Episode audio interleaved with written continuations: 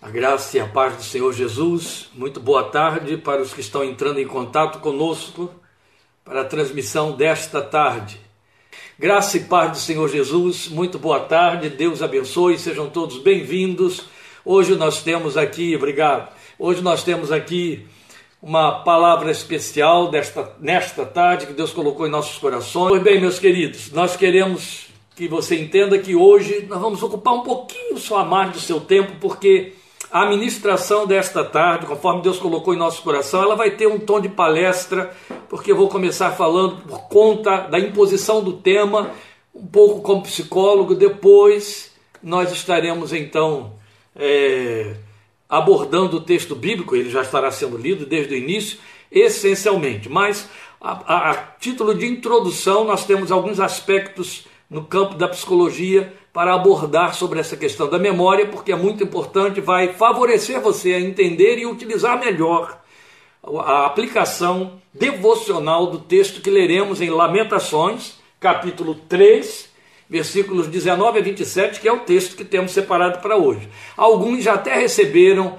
a nossa síntese que adiantamos para que pudesse é, já aproveitar, especialmente se tivesse alguma dificuldade de estar diante da tela nesta tarde. Então, sem mais detença, eu vou ler aqui o texto de Lamentações, capítulo 3, versículos 19 a 27, e em seguida estaremos orando ao Senhor e começando a abordagem do nosso tema hoje, que é o poder libertador da memória, como você já viu aí. O poder libertador da memória. Meu grande desejo, oração e esperança é que seja poder de Deus na sua vida, como a palavra de Deus é, que seja grande reforço para a sua fé e edifique você na graça do Senhor Jesus.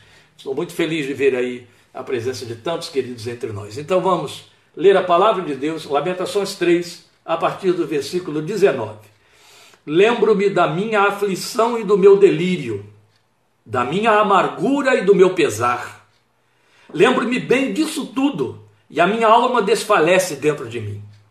Todavia, lembro-me também do que pode me dar esperança. Graças ao grande amor do Senhor, é que não somos consumidos, pois as suas misericórdias são inesgotáveis ou não têm fim, como dizem versões mais antigas. Renovam-se cada manhã grande é a sua fidelidade. Digo a mim mesmo: a minha porção é o Senhor, portanto, nele porei a minha esperança. O Senhor é bom para com aqueles cuja esperança está nele, para com aqueles que o buscam. É bom esperar tranquilo pela salvação do Senhor. É bom que o homem suporte o jugo enquanto é jovem. Graças a Deus. A palavra que você tem aí é: o Senhor é bom, tov, é a mesma palavra que vai aparecer nos versículos 26 e 27. É bom esperar tranquilo, é bom que o homem suporte o jugo. E é importante que eu frise isso aqui antes das nossas considerações, para que você entenda que vamos usar o tov hebraico bom como bondade, porque é a ampliação do significado do texto, para que você não se confunda e não pense que se trata de versão, de outra versão que estou usando. Não, não, não. Estamos trabalhando com o texto original de Jeremias, em Lamentações, capítulo 3, é assim que funciona. Vamos falar com Deus, te convido a isso, momento de oração em nome de Jesus. Glória seja ao teu santo nome, eterno Pai, e gratidão te levantamos neste momento em nossos corações por meio de Cristo Jesus, Senhor por esta oportunidade bendita que temos de, nesta tarde, deste tão belo domingo, estarmos na tua presença, entrarmos na tua presença através da tua palavra, da qual temos fome, sede, tanto desejo de nela ouvir tua voz, abrir o nosso coração para recebê-la. Nossa fé abre todas as portas para receber a tua palavra, para ser fecundada, para ser, ó Deus, aprofundada pela misericórdia do Senhor e eu rogo que o teu Espírito eterno semeie esta palavra em nossos corações, para que ela devolva a ti frutos que glorifiquem teu santo nome, frutos de vida edificada, frutos de vida elibrada na fé e num caminhar digno de teu santo nome por meio de Cristo Jesus. Meu Deus, nós te rogamos que não permitas que haja filtros entre nós e a tua palavra, filtros mentais, filtros sensitivos, filtros espirituais, de qualquer ordem que não haja filtro, haja muito pelo contrário, espaço aberto, liberdade plena para a fé, para receber com humildade, com ob obediência e confiança a revelação da tua palavra de que nosso coração tanto necessita. Te bendizemos, esperando na tua misericórdia, rogando que nos alcances com esta palavra a nós que agora aqui estamos diante dela e a todos aqueles que estarão ao seu alcance no decurso dos próximos dias, à medida em que acessarem este espaço, este canal, que o Senhor nos abre favoravelmente por tua misericórdia. Com gratidão a ti, rogando que a tua bênção repouse sobre nós, sobre as famílias aqui representadas, e ó Deus, que ela se estenda por tua misericórdia, segundo o teu santo propósito, em nome e por amor do Senhor Jesus, teu Filho, para o louvor de tua glória. Amém. Amém.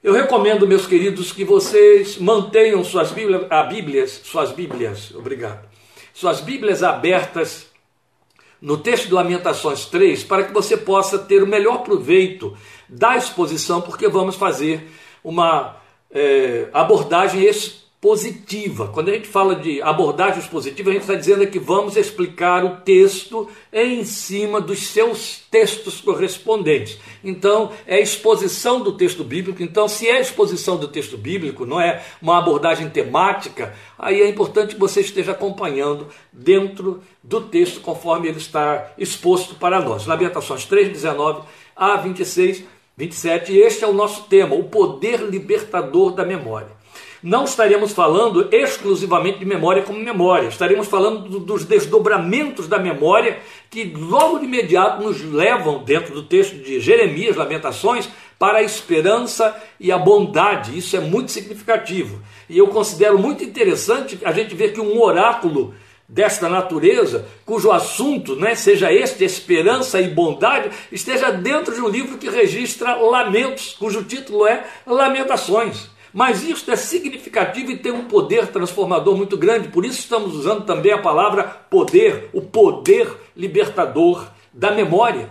Porque a memória ela é terapêutica e é libertadora, e a fé se serve dela desde que saiu do seu autor, diretamente do seu coração para o nosso coração.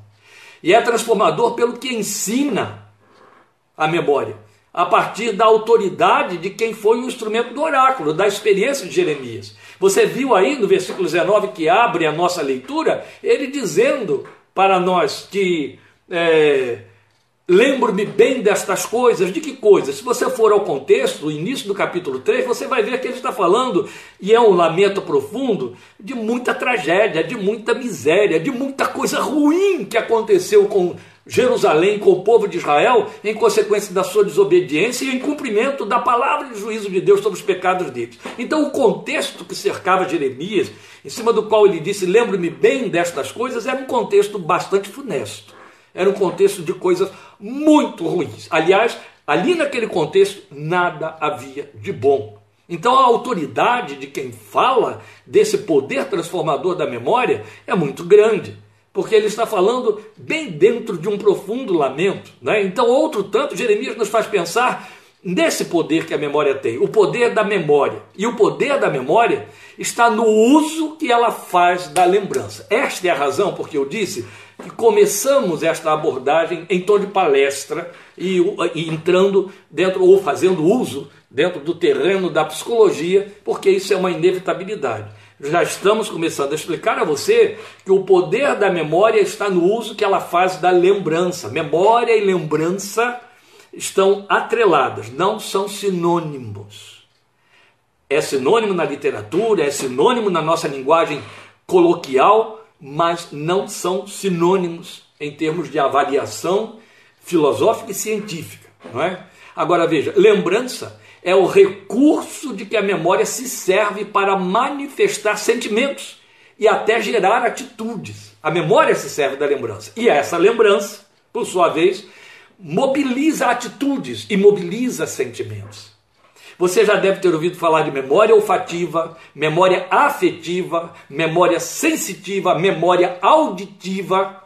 Que tipos de memórias são essas? São as memórias que se servem da lembrança de momentos marcantes. Quando se fala, por exemplo, de memória olfativa, é a memória de um determinado aroma que nos remonta para um momento e nos faz reviver aquele momento como se lá estivéssemos, dependendo da intensidade dessa memória. Então lembramos coisas e fatos de que a nossa memória se nutre. A memória se serve então de todo o córtex cerebral, ela não ocupa um lugar. Não existe essa história assim de que ah, o centro da memória está no hemisfério direito do cérebro, no hemisfério esquerdo, no cerebelo, ou então na, nas, nas têmporas, ou, ou, está na occipital, está na, nos parietais. Não, não tem nada disso. A memória se serve de todo o córtex cerebral. É muito interessante. Em qualquer lugar que você puder tocar aquela aquela espécie de cortiça, por isso córtex, que é a forma do cérebro, quando você vê a figura de um cérebro, você vê aquela coisa toda tremulante, toda enrodilhada, como se fosse uma cortiça. Qualquer lugar ali onde se tocar, a memória é acesa com uma intensidade extraordinária, de tal maneira que o objeto dessa memória a revive como se o fato estivesse se repetindo de forma completa e total. Há provas disso científicas, e isso é muito bonito, porque quando começou-se a descobrir uma tentativa de reversão do mal de, de Parkinson, os médicos descobriram que podiam tirar pedaços, né, tirar uma parte, abrir é, o crânio, tirar uma parte do osso e acessar uma determinada região do cérebro, de forma que os tremores é, do parkinsoniano cessassem. E aí o que se descobriu outro tanto é que qualquer que fosse o ponto em que eles tocavam, o paciente é, vivia um ponto de memória que era acionado pelos estiletes, de tal forma que ele entendia que estava passando por aquilo naquele momento pela primeira vez e com a intensidade que aquilo ocorreu. Isso veio mostrar à ciência, e daí ficou registrado, que todo o córtex cerebral está tomado pela memória. A memória se serve de todo ele. A outra informação que é importante a gente considerar aí é que não há perda de memória. Isso é uma expressão que a gente usa para tentar é, é, é, falar, justificar o enfraquecimento da lembrança. Mas, na verdade, não se perde a memória. A memória fica em registro para sempre. Então, nem mesmo para os portadores de Alzheimer há perda de memória. O que existe são bloqueios dela. E elas podem acontecer, os bloqueios, esses bloqueios, bloqueios que parecem perda de memória, podem acontecer por efeito de censura autoimposta, é o que, via de regra, acontece ao longo da sua existência. Às vezes, 24 horas por dia, você faz bloqueios de má memória, bloqueios de, que a gente chama de censura, bloqueios de memória que causam traumas, que causam dores para se proteger, para se defender. Esses bloqueios de memória nos, são tão eficazes, são tão intensos, que nos parecem que aquilo se perdeu no tempo. Mas os bloqueios, como estamos dizendo, é, via autocensura, são autoimpostos. E, e, via de regra, são inconscientes. E são passíveis de resgate através da terapia. Isso é muito bonito de ver. E como terapeuta, vivenciei essa experiência um número incontável de vezes com meus pacientes, especialmente em setting psicanalítico, quando então, por conta de estímulos a esses processos de memória, eles, eles descobriam ou vinham, vinha à luz fatos que eles jamais poderiam imaginar que tinham acontecido e, eles, e os fatos eram resgatados de tal forma que eles tinham de, de, de, de comprovar que aquilo de fato ocorreu e apenas tinha sido resgatado da memória quando parecia que nunca tinha acontecido, que jamais pudessem vir a ser lembrados, porque na verdade foram autoimpostos. Agora, também os bloqueios podem acontecer por disfunções estruturais do cérebro, como nos casos de senilidade, daí Alzheimer, daí todos aqueles processos de. É, as pessoas que passam por senilidade por conta de cauterização das das veias, dos, dos alimentadores é, do cérebro, alimentadores neuronais. Então, mas ela continua lá, preservada. Ela, apesar dos bloqueios por conta de disfunções estruturais do cérebro, ela, a memória, continua lá. E esses testes científicos comprobatórios disso são muito interessantes, especialmente, como eu disse, no tratamento de Parkinson. Né? Agora, a boa notícia reside em saber que a memória que acelera os processos cognitivos, eu estou falando da inteligência, ela pode ser exercitada de forma a se ampliar. E isso é boa notícia, não é? Saber que você pode ampliar a sua memória através de exercícios.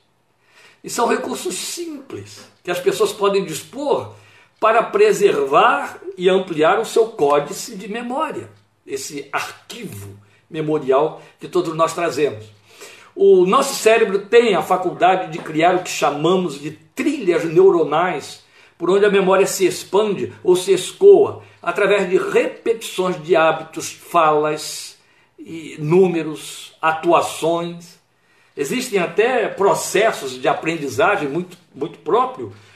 É, o SOMO é um, é um processo em que, por repetições contínuas, a pessoa aprende com muito mais facilidade matemática, idiomas e outras coisas mais por aí.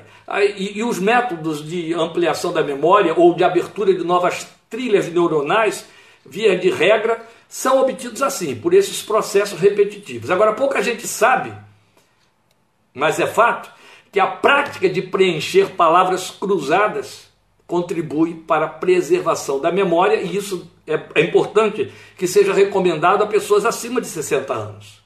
Os processos de senilidade eles começam a dar as caras para quem tiver de sofrê-los aí por volta de 65, alguns mais precocemente ainda aos 60, e geralmente esses trabalhos de repetição, repetição, repetição, eles bloqueiam, eles favorecem, impedem o avanço da senilidade na, no que diz respeito à perda de memória. E a gente sempre recomenda isso, exercícios contínuos de palavras cruzadas, que contribuem muito para a preservação dessa memória. E isso é apenas um exemplo simples, simples, mas há uma série de outras coisas que podem ser feitas. Agora veja, e esse é o ponto que importa para nós hoje aqui, é que a fé, outro tanto, ela se serve de processos semelhantes e isso pode ser visto naquelas orientações passadas a Moisés, quando Deus ordenava que os filhos de Israel guardassem sua lei em seus corações e a ensinasse a seus filhos. Deus estava falando de memória.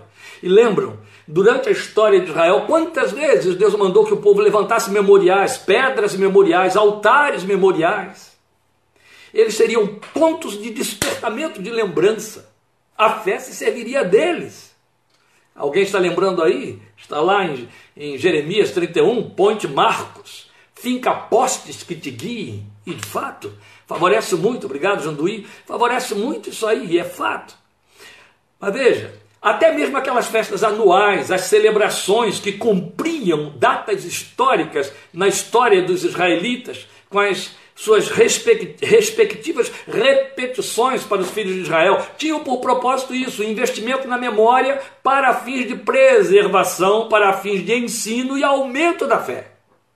E veja, foi exatamente o investimento feito por Jesus ao transformar a celebração pascual do Israel antigo na mesa memorial para seu povo. Vamos lembrar o que Paulo nos ensinou e o que Jesus disse? Façam isso todas as vezes que vocês comerem em memória de mim. Chamamos de mesa memorial. O alto investimento da nossa confissão coreografada na Eucaristia, no partir do pão e na distribuição do cálice. Jesus criou ali um memorial. Olha como a fé se serve dos pontos de memória para que cresça. E aí nós estamos então entrando para um terreno muito significativo, meus irmãos. A memória não é só biológica, psíquica, ela é espiritual. A memória tem o poder de vincular-se ao espírito do homem, ao que é eterno. Ou então, depois de mortos, seríamos pequenos patetas fantasminhas. É, nós não saberíamos o porquê do céu, do inferno, presença do Senhor toda a experiência de caminhada na fé, toda a experiência de aprendizado na palavra de Deus teria se perdido pela morte.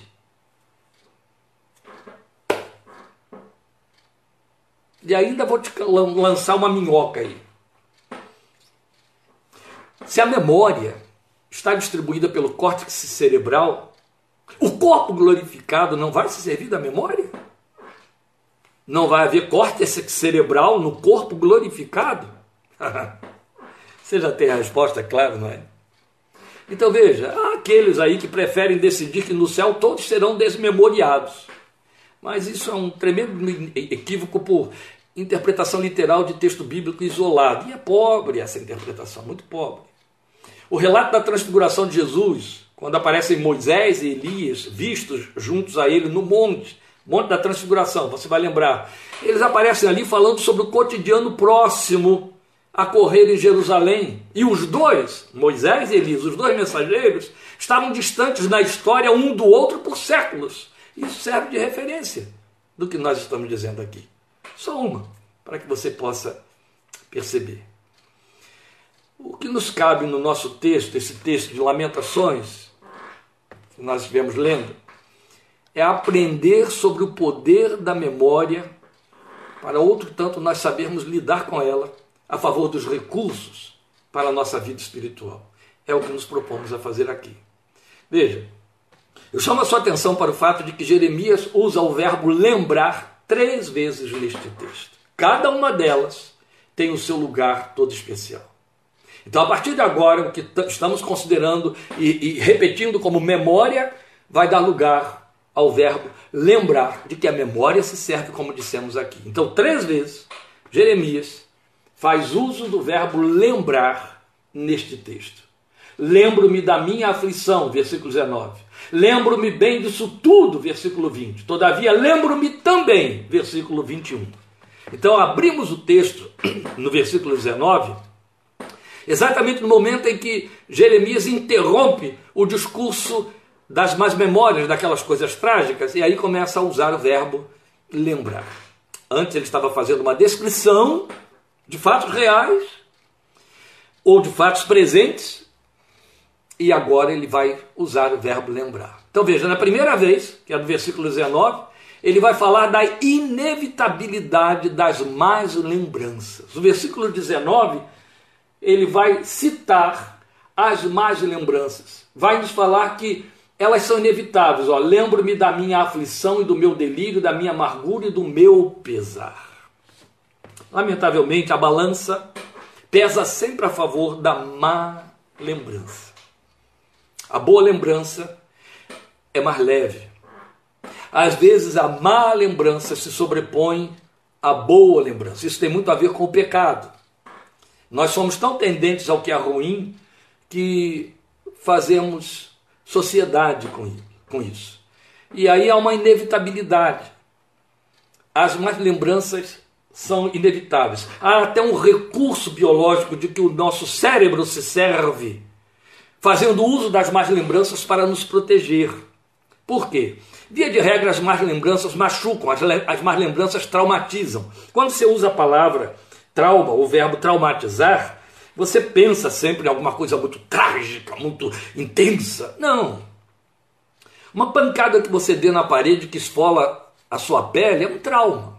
Entende? E trauma é a palavra de que se serviu para falar daquilo que marca. O trauma marca. As más lembranças são traumatizantes. Ele fala, por exemplo, de aflição. Estou falando do versículo 19. Ele fala de vários tipos de traumas. Ó, aflição, delírio, amargura e pesar. Quatro palavras que ele usa para grifar para nós a inevitabilidade das más lembranças. A gente fala que as más lembranças são inevitáveis por isso, porque até o nosso cérebro tem que se servir delas para nos proteger.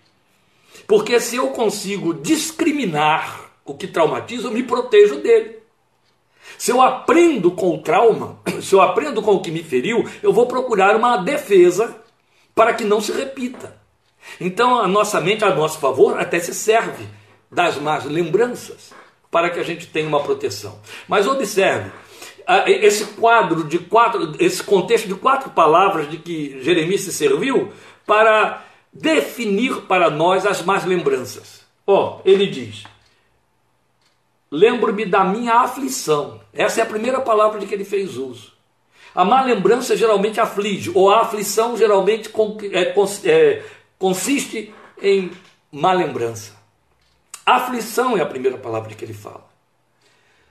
O que, é que a gente entende por aflição? De que palavra se serviu Jeremias para falar de aflição?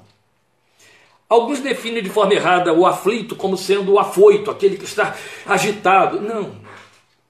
Porque a aflição geralmente ela promove aceleração, aquele tipo de respiração é, cansativa e, e, sudor, e, e, sudorese e outras coisas mais. A gente confunde é, aflição com agitação.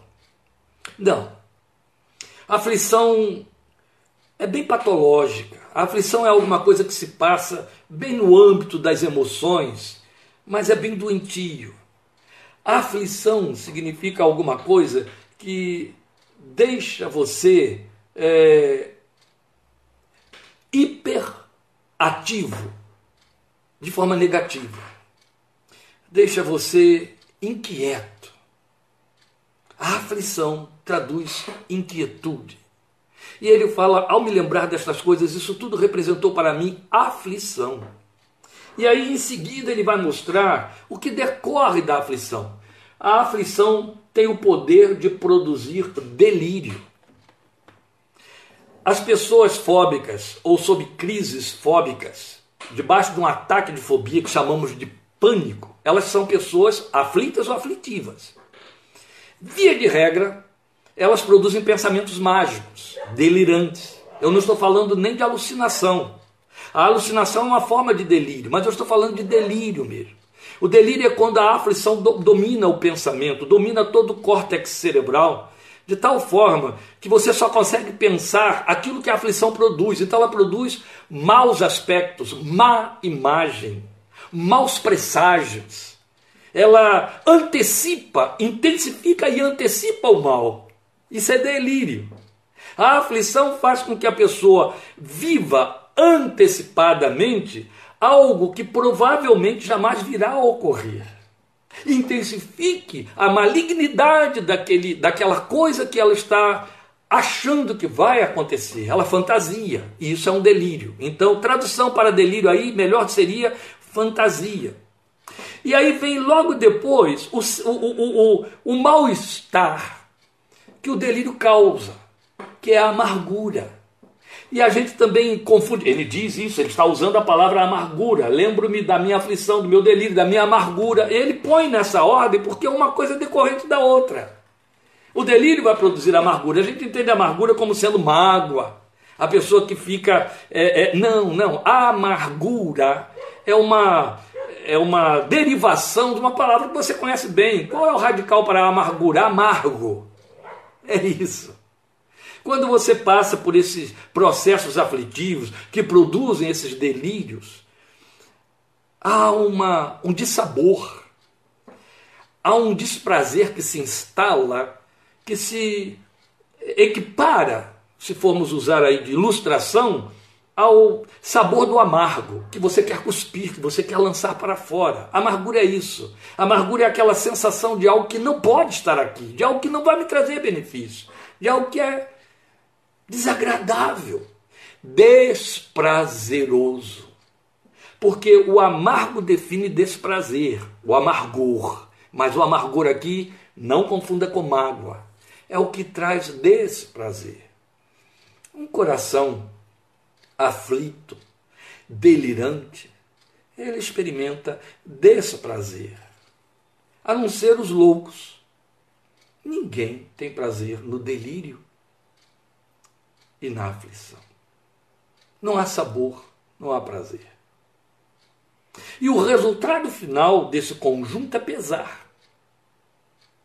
O pesar é o sentimento e o discurso do amargo, do amargor do amargurado. Às vezes o pesar é uma autocomiseração. Ai de mim, pobre de mim, tenho pena de mim. Que será de mim? Isso é o pesar. Aquele velho personagem da nossa infância, dos desenhos animados, Hard Haha, lembram dele? Ó oh dia, ó oh morte, ó oh azar. Eu e a Ana Maria, que está aí, lembramos bem de uma irmã que amávamos muito. Mas eu considerava aquela irmã, quando ela orava, a irmã da a oração do pesar. Meu Deus, eu orava muito com ela, orava muito em sua casa. Eu reconheço que ela tinha lá seus motivos, ela chorava muito por todos os seus sobrinhos que estavam desviados. Quem ora por um desviado, quem ora por um parente fora do evangelho, realmente ora com pesar. Mas ela só orava por eles, então a oração dela só tinha pesar. E aí a oração ficava pesada quando a gente orava com ela. Ai, Senhor, era isso que a gente ouvia o tempo todo. Era um abrir lamentações de Jeremias. Ai, Senhor, ai, Senhor, e fulano, Senhor, ah, meu Senhor. Era assim a oração dela.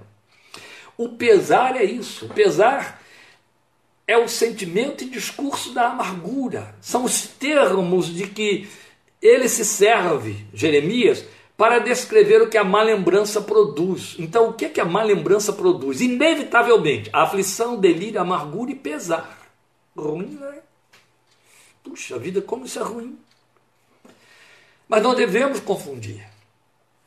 Estamos falando de más lembranças e não má memória. Eu sei que isso aqui fica parecendo um jogo de palavras, mas eu gostaria de mostrar essa diferenciação bem sensível entre um termo e outro. Estamos falando de má lembrança e não má memória. Então não se trata de má memória, mas má lembrança para a memória. Entende? Ou seja, a memória pode se servir de más lembranças. E também não se trata de mal lembrança. Oh, aí estamos apelando um pouquinho para o conhecimento da nossa gramática aí do português, certo? Mal com L, diferente de mal, má, né? Então, a, a, a, a diferença entre mal, mal, má lembrança é boa lembrança, o, o antônimo. O antônimo de mal lembrar é bem lembrar, lembrar bem. Por quê? Mal, mal lembrança aponta para uma memória mal utilizada. Não vamos confundir. O que estamos falando aqui é má lembrança, ruim lembrança de que a memória se serve. É evidente que se a memória ficasse servindo o tempo todo de má lembrança, vai parecer para nós que temos uma má memória, não é? Agora vê, na segunda vez, Jeremias vai falar do produto final da má lembrança, no versículo 20. Se ela for deixada ocupando o espaço sozinha. Veja o que, é que ele diz no versículo 20: Lembro-me bem disso tudo, e a minha alma desfalece dentro de mim. Ele usa pela segunda vez a lembrança, o verbo lembrar, e exatamente para definir para nós qual é o resultado final da má lembrança de que a memória pode se servir. Se ela for deixada ocupando espaço sozinha, oh meu Deus, já estava ruim haver lá os seus subprodutos, a aflição, não é isso? Delírio, amargura, pesar. Imagine isso dominando o córtex cerebral, dominando o discurso, dominando a memória. Qual vai ser o resultado? Ele diz aí para nós no versículo 20: desfalecimento de alma ou desânimo, substrato depressivo. Volte ao versículo 20. Lembro-me bem disso tudo e a minha alma desfalece dentro de mim. Sabe o que, ele está dizendo? Porque eu me lembro muito disso tudo, eu desanimo, eu perco alma. Existe uma relação ou alguma relação entre entre desânimo e fé. Desânimo, a palavra ânimo fala de alma. Desânimo significa alma decaída. Bom ânimo significa alma elevada. Uma alma decaída afeta a fé. Uma alma com desânimo ela começa a desistir dos recursos da fé. E é exatamente de que Jeremias está falando, que a sua alma desfalece, sua alma perde o ânimo, abre portas para depressão ou para processos depressivos. Conclui-se então que a má lembrança nem sempre favorece. A má lembrança nem sempre favorece. Mas felizmente nós temos um antídoto para ela que responde aí ao Fernando Português, que acabou de colocar algo aí, então aí lá vem a resposta, Fernando, no versículo 21. Temos um antídoto para a má lembrança que ele mesmo, Jeremias, nos apresenta no versículo 21, que é a sua terceira fala. De que, é que ele está falando aí? Ele está falando da possibilidade de uma guinada bendita da lembrança. Então, Fernando, vale a pena lembrar, desde que a gente saiba também catar lá no cômputo da memória a boa lembrança. Então ele vai dizer aí, todavia, ou então, no entanto, mas. Ele entra com uma adversativa, Todavia, lembro-me também do que pode me dar esperança, e põe dois pontos no seu texto. Lembro-me também do que pode me dar esperança. Dois pontos. Olha o que, é que ele põe aí. É uma guinada abençoada da lembrança. É onde reside o poder libertador da memória de que estamos nos propondo hoje, não é isso? Não é esse o nosso tema, o poder libertador da memória? Onde está o poder libertador da memória? Jeremias está dizendo aqui: na esperança. Glória a Deus. Esperança espiritual, esperança é eterna. E é mesmo, pastor. Se a esperança é eterna e a esperança está ligada à memória, então está aí, pastor. Mais uma prova do que você falou, de que haverá memória no céu, na eternidade. Sim. O poder libertador da memória. Por isso Jesus insistiu tanto nela em que lembrássemos, em que lembrássemos, outro tanto o autor de Eclesiásticos, Eclesiásticos, Eclesiastes, perdão, Eclesiástico é um livro apócrifo, Eclesiastes, há muito o autor de Eclesiastes já havia recomendado, lembra-te do teu Criador, trata-se da esperança, de que a memória se serve para fazer uso da boa lembrança. Então temos que lembrar sim, lembrar de coisas boas. Ou seja, eu disse desde o início, o que Jeremias mostrou aqui, a inevitabilidade da má lembrança.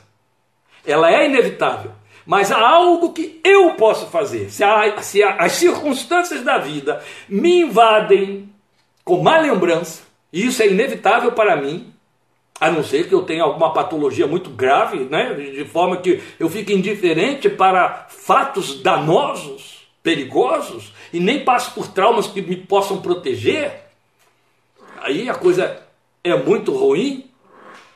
Então, o que, que o texto está dizendo para nós? Eu também posso fazer uso de boa lembrança, a lembrança que me traz esperança, lembrar-me do que pode me dar esperança. Oh, meus queridos, basta a gente parar aqui em cima do versículo 21, mas não quero te iludir, eu não vou parar, ainda tem um tempinho. Mas veja, o versículo 21 está dizendo claramente para nós que há algo que pode me dar esperança.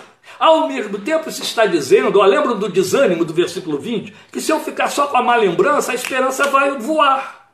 Agora, se eu for trabalhar com esperança, a boa memória trabalha e alimenta a esperança. Então, o poder libertador da memória reside na esperança. Temos de lembrar disso.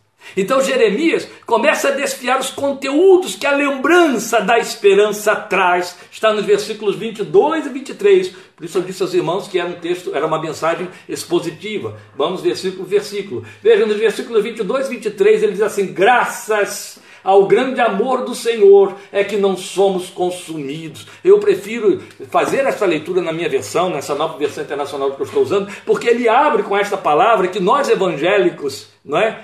É, abusamos dela, inevitavelmente, vezes você encontra o dia inteiro, o tempo todo, quando cantamos, quando oramos, graças, graças, e faz parte do vocabulário do mundo.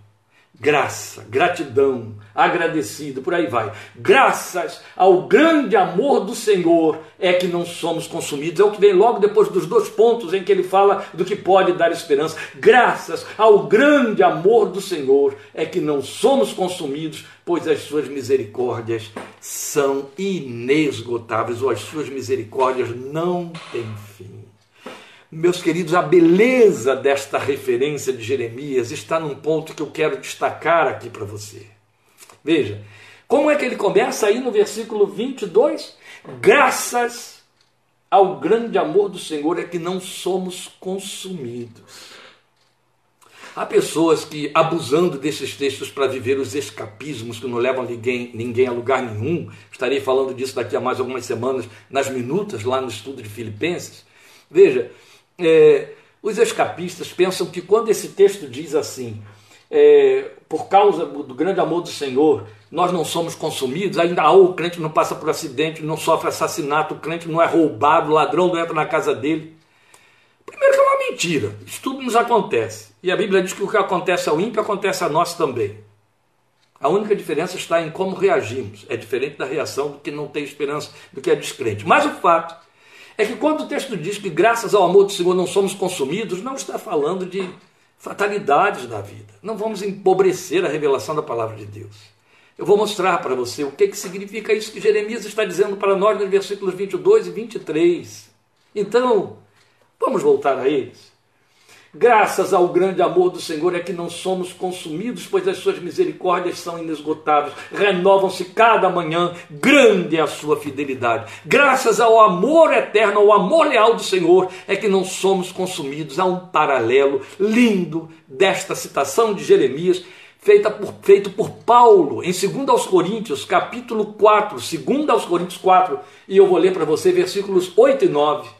Vejam, depois de dizer no versículo 7 de 2 Coríntios 4 que nós somos vasos de barro que contêm como tesouro a glória do Senhor Jesus, a glória de Deus na face de Cristo, ele vai dizer no versículo 8 que por conta disso, por conta de podermos conter esta glória, que é o Espírito da glória que repousa sobre nós, dentro de nós, ele vai dizer, 8 e 9, em tudo tudo, panta, é a palavra grega que ele usa para falar, para abarcar todas as coisas. Em tudo somos atribulados, porém não angustiados, perplexos, porém não desanimados, ó, oh, aflitos, mas não perdemos a alma.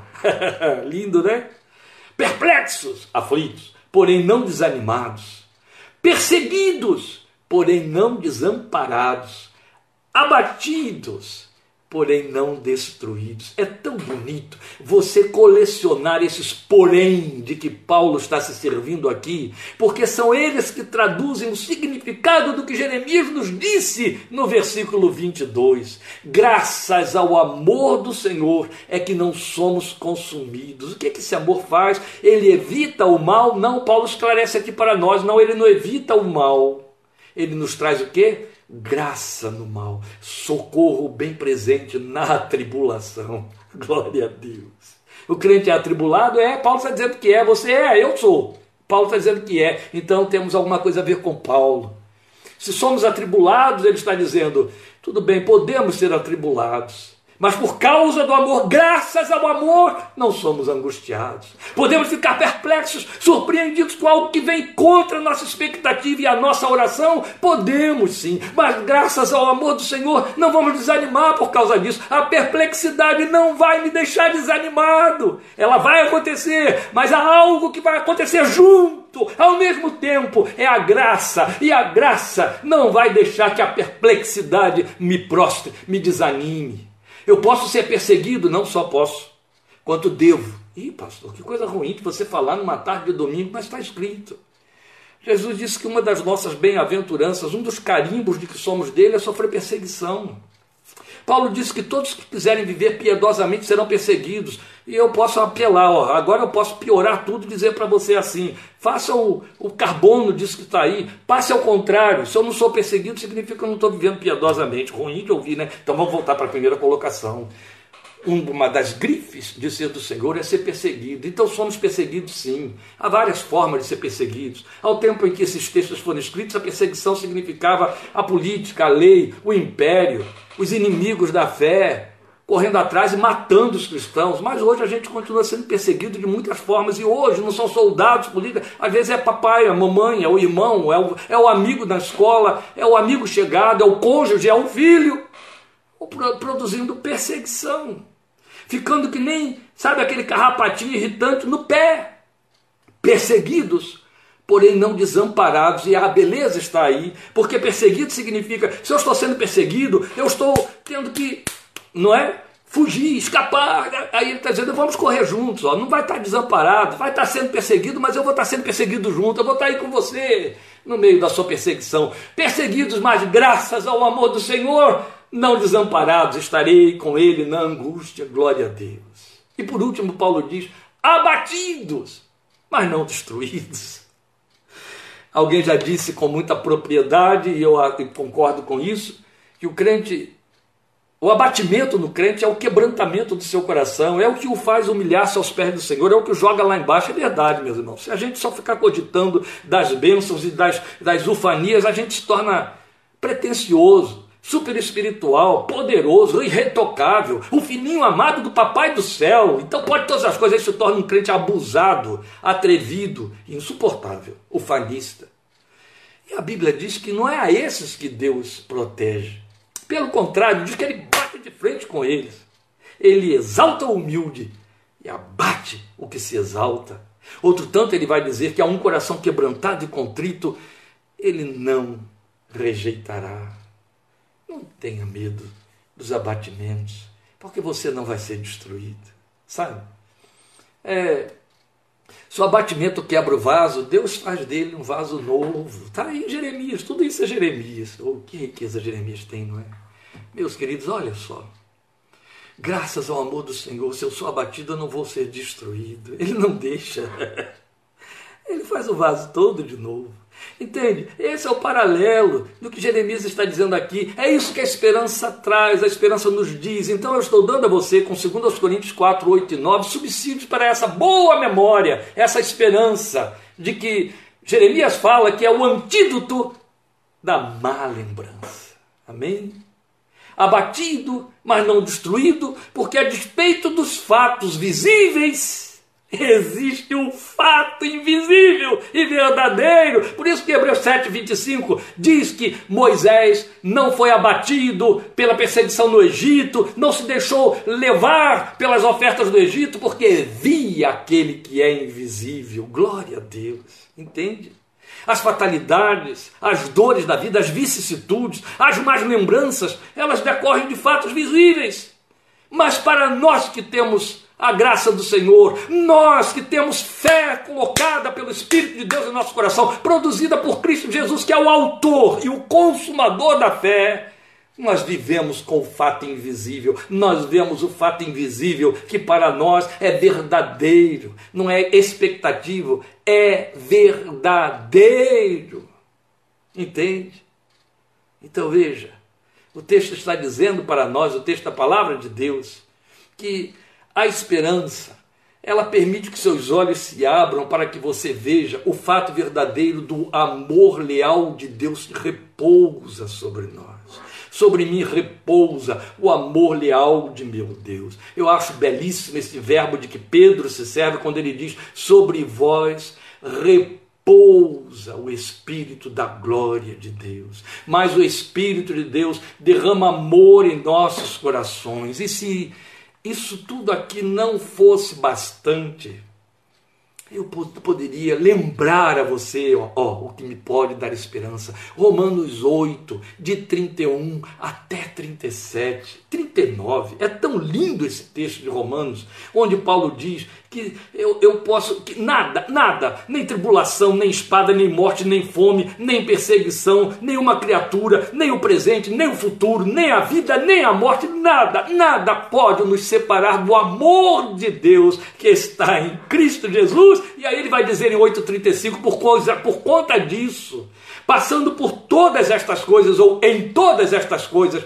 somos mais do que vencedores por meio daquele que nos amou. Repete comigo. Aleluia! Como é bom crer, como é bom ter fé num Deus que é o autor dessa fé, cuja palavra não falha, que tem cura para a nossa alma e para a nossa esperança. Eu volto a repetir aí as expressões de Paulo em 2 Coríntios 4, abatido, mas não destruído, por conta disso, porque a despeito dos fatos visíveis existe o fato invisível e verdadeiro, sobre mim repousa o amor leal de meu Deus. É bonito, um paralelo, e eu quero mostrar esse paralelo a você, entre o que Jeremias diz aqui em 3, 22, depois de ter dito no 21, todavia lembro-me também do que pode me dar esperança, ele, ele fez aqui, nesse versículo 21, uma transição entre as más lembranças e agora a boa lembrança. O 21 está aí no meio fazendo uma ponte, e então ele sai das más lembranças para entrar nas boas lembranças, que é a esperança. Aí ele diz: todavia, porém, lembro-me também do que pode me dar esperança. Aí ele começa dizendo: graças,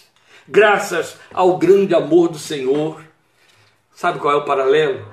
É Paulo em Romanos capítulo 7, versículos 24 e 25, eu tenho o texto aqui anotado. Paulo vem descrevendo no capítulo 7 de Romanos várias fatalidades nessa, nessa, nessa tensão que existe entre carne e espírito, entre natureza espiritual, natureza carnal, é onde ele fala, lembra daquele texto que a gente vive tão bem e entende tão bem dele, tão de perto, tão na pele, não é?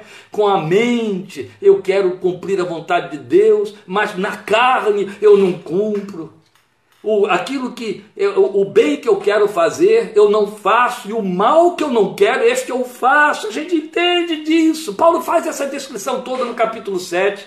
E parece que ele então vai terminar o seu discurso com uma fatalidade.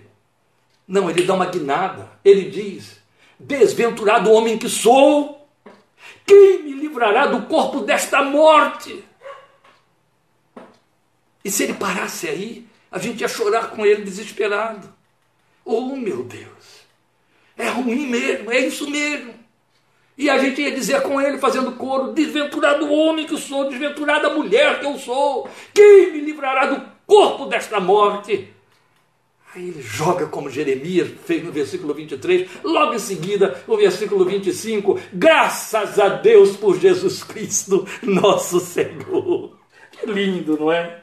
Jeremias diz: Todavia, lembro-me também do que pode me dar esperança, graças ao grande amor do Senhor. Paulo diz: Quem me livrará do corpo desta morte? Graças a Deus, por Jesus Cristo, nosso Senhor. Aleluia. É isso, meu irmão, minha irmã, igreja, é isso. Dói, está ruim, a cabeça está tomada de más memórias, do que aflige, do que amarga, do que delira, do que gera pesar. O coração está perguntando, como o salmista no Salmo 42, por que estás abatida, ó minha alma? Você tem conteúdos que o Espírito de Deus te deu, você tem conteúdos de esperança que essa palavra traz. Diga para a sua alma, diga para o seu coração, graças ao amor do Senhor eu não sou destruído, mas graças a Deus, por Cristo Jesus, nosso Senhor, aleluia porque Ele é fiel. Glória ao seu nome. Como instrumento desse amor, Jeremias vai falar de imediato na misericórdia, a misericórdia que não se esgota, que não se esgota porque experimenta renovação automática a cada manhã. Eu gosto sempre de ler este versículo 23, tão sagrado versículo 23, renova-se cada manhã, grande a sua fidelidade lembrando do fato real e inevitável. Eu renovo os meus pecados todos os dias. Nós renovamos os nossos pecados todos os dias, sabendo disso ou não sabendo, conscientes ou inconscientes, por hábitos. Mas glória a Deus, porque se meu pecado se renova, a misericórdia que o cobre também se renova. Aleluia! Para cada manhã de um dia em que eu sei que eu vou estar escorregando porque sou ser humano a misericórdia já terá se renovado, terá acordado antes de mim, aleluia, para me acompanhar o dia inteiro. A misericórdia de Deus, porque Jeremias responde, porque é grande a sua fidelidade. Aleluia. Está aí, grande a sua fidelidade. Isso nos lembra Paulo de novo. Eu estou meio desconfiado de que Paulo, quando escreveu essas máximas todas que nós estamos lendo aqui, ele tinha lido um pouquinho antes Jeremias. Por quê? Porque Paulo escreve para Timóteo e diz assim: se formos infiéis, ele permanece fiel, porque não pode negar-se a si mesmo. Diga aleluia. Que Deus bom, que Deus maravilhoso, que Deus que, conforme o Salmo 103 diz, conhece a nossa estrutura e sabe que somos e não podemos ser deixados por nossa própria conta, não podemos ser deixados sozinhos. Ah, misericórdia de Deus. Você sabe o que, é que significa misericórdia? Sabe o que significa misericórdia?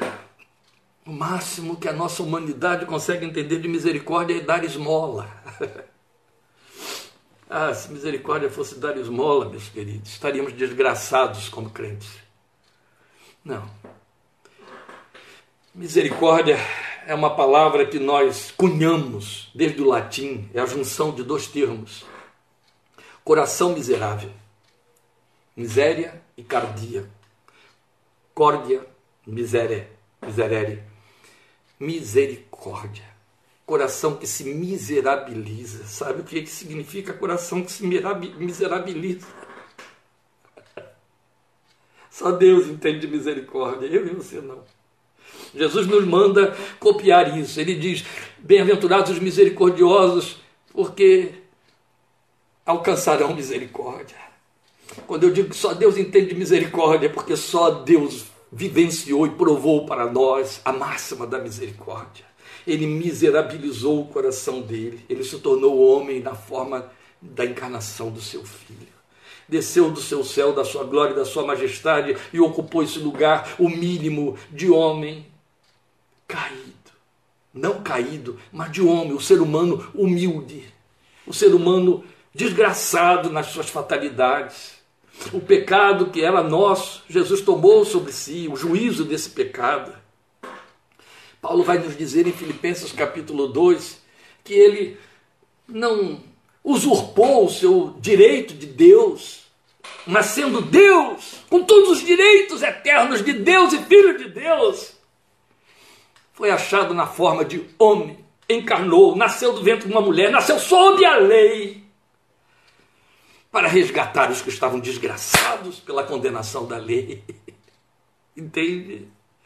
O Senhor baixou vistas à terra, o Senhor desceu até nós, o Senhor se tornou homem, se tornou como nós. Misericórdia é isso, é miserabilizar o coração. A história cristã nos conta coisas fabulosas a respeito da misericórdia vivenciada por crentes. Raros, persas eu vou citar só uma para você. Teresa de Calcutá, conhecida como Madre Teresa de Calcutá, que ganhou o prêmio Nobel pelo seu serviço para com os pobres. Teresa de Calcutá enfrentou o papismo, a igreja, o seu papa, sua autoridade máxima, quando ele proibiu que ela criasse a ordem daquelas mulheres pobres para correrem para dentro da miséria, da pobreza extrema dos hindus. Ela, sendo albanesa, ela não era hindu. Ela foi lá para dentro da Índia e foi se identificar com os leprosos.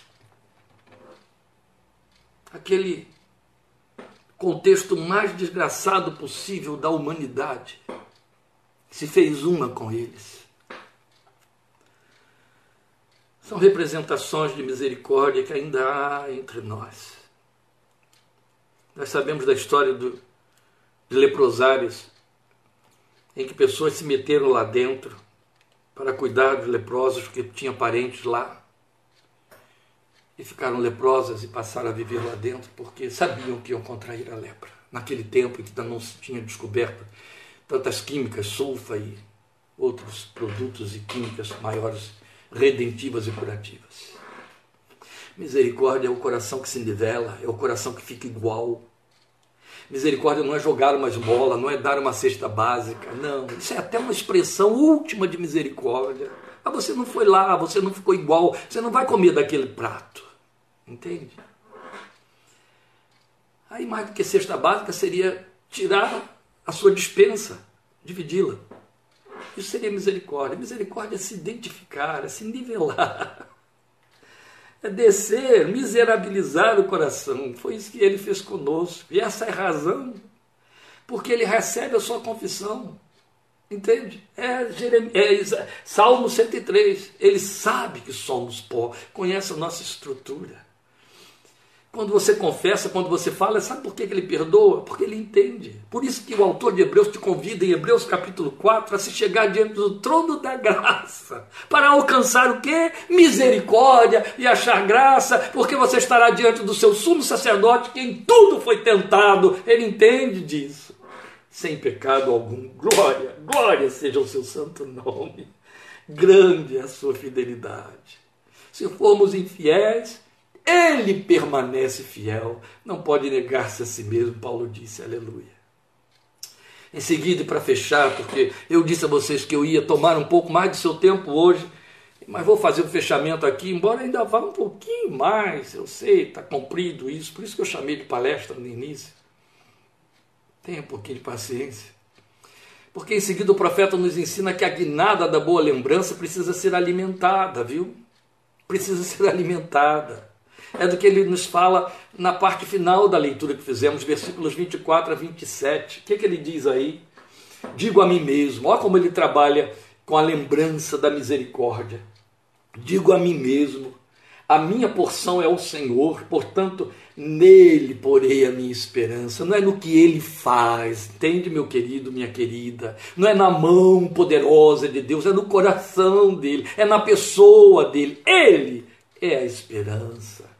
Ele é a porção. A minha porção é o Senhor. Ele não disse minha porção vem do Senhor. Não, ele é a minha porção.